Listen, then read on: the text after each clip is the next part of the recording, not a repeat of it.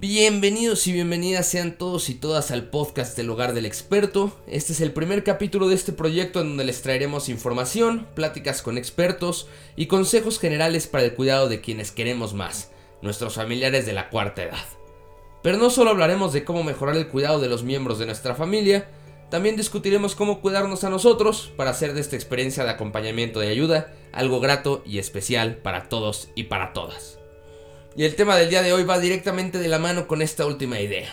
Hoy hablaremos de un fenómeno que quizás pocas personas conocen de nombre, pero seguramente muchas personas lo conocerán por experiencia. Hoy hablaremos de un fenómeno conocido como el síndrome del cuidador quemado. Cuando una persona se da la tarea de cuidar a un ser querido mayor o enfermo, muchas veces puede llegar a sentir que debe poner toda su atención y tiempo al cuidado del familiar. Esto puede llegar a causar que la persona cargue con una responsabilidad enorme sobre el bienestar del familiar mayor que cuida. Seguramente empezará a cancelar planes, no pasará tiempo con ningún otro familiar que no sea el que requiere de su asistencia, quizás se le dificultará poder darse tiempo para trabajar, y pues eso terminará por dañar sus relaciones personales, familiares e incluso sus relaciones profesionales y de trabajo. Lo que comienza a suceder es que el cuidador deja de ver por sus propias necesidades. Su prioridad única es cuidar y eso termina por causar un enorme estrés en la persona. Y digo, de por sí el cuidar a un familiar mayor o enfermo no es un trabajo fácil, ya es un trabajo bastante estresante, sobre todo si no tenemos experiencia y no sabemos cómo hacerlo de la manera correcta. Al final, tanto estrés termina por causar un desbalance social y emocional completo en la persona. Y esto a largo plazo pues puede traer muchos problemas, como dolores musculares, irritabilidad, insomnio, agotamiento permanente, siempre nos sentimos cansados, este, cambios bruscos de humor, sentirnos enojados y enojadas con la persona que cuidamos, incluso llegar a resentirla, nos volvemos más irritables, se debilitan todas las relaciones personales, tanto de amistad, de pareja, de familia, como las relaciones profesionales, dolores fuertes de cabeza y musculares, mareos frecuentes, tratamos peor a las personas que nos rodean en nuestra vida, nos sentimos aburridos y disfóricos, empeoramos nuestra comunicación en todos los aspectos, tenemos mucho problema para concentrarnos, nuestra autoestima baja, hay una ansiedad constante, nos sentimos nerviosos todo el tiempo, que incluso esto puede llegar a desarrollar síntomas físicos como taquicardia. Este, nos volvemos más antipáticos, nos importan menos las cosas y también pues puede venir un sentimiento fuerte de culpa, porque pues sentimos que no debemos sentirnos así que el cuidar a un ser querido no debería pesarnos, que no debería de agotarnos, pero por supuesto que lo hace. Los expertos dicen que hay cinco categorías en las que podemos ubicar estos síntomas. En primera, los síntomas físicos, que son aquellos que afectan nuestro rendimiento físico del día a día, como los dolores musculares y la fatiga. Después, las conductas de exceso, que es cuando comenzamos a consumir en exceso sustancias como cafeína, tabaco, alcohol, y también podemos desarrollar conductas hiperactivas e incluso peligrosas. La tercera categoría es problemas de adaptación emocional. Podemos desarrollar serios problemas psicológicos como cansancio emocional, depresión, paranoia.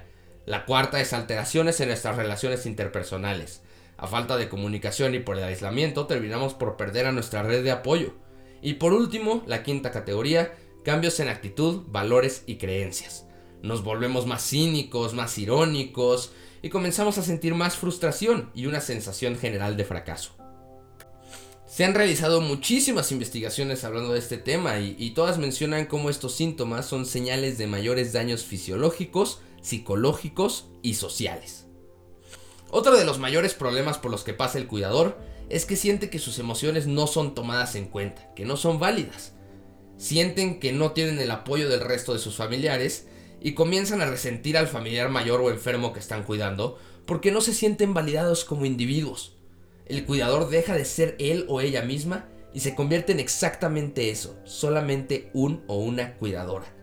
Toda su vida comienza a girar en torno a solo cuidar y pues pueden terminar por sentir que están perdiendo su identidad individual.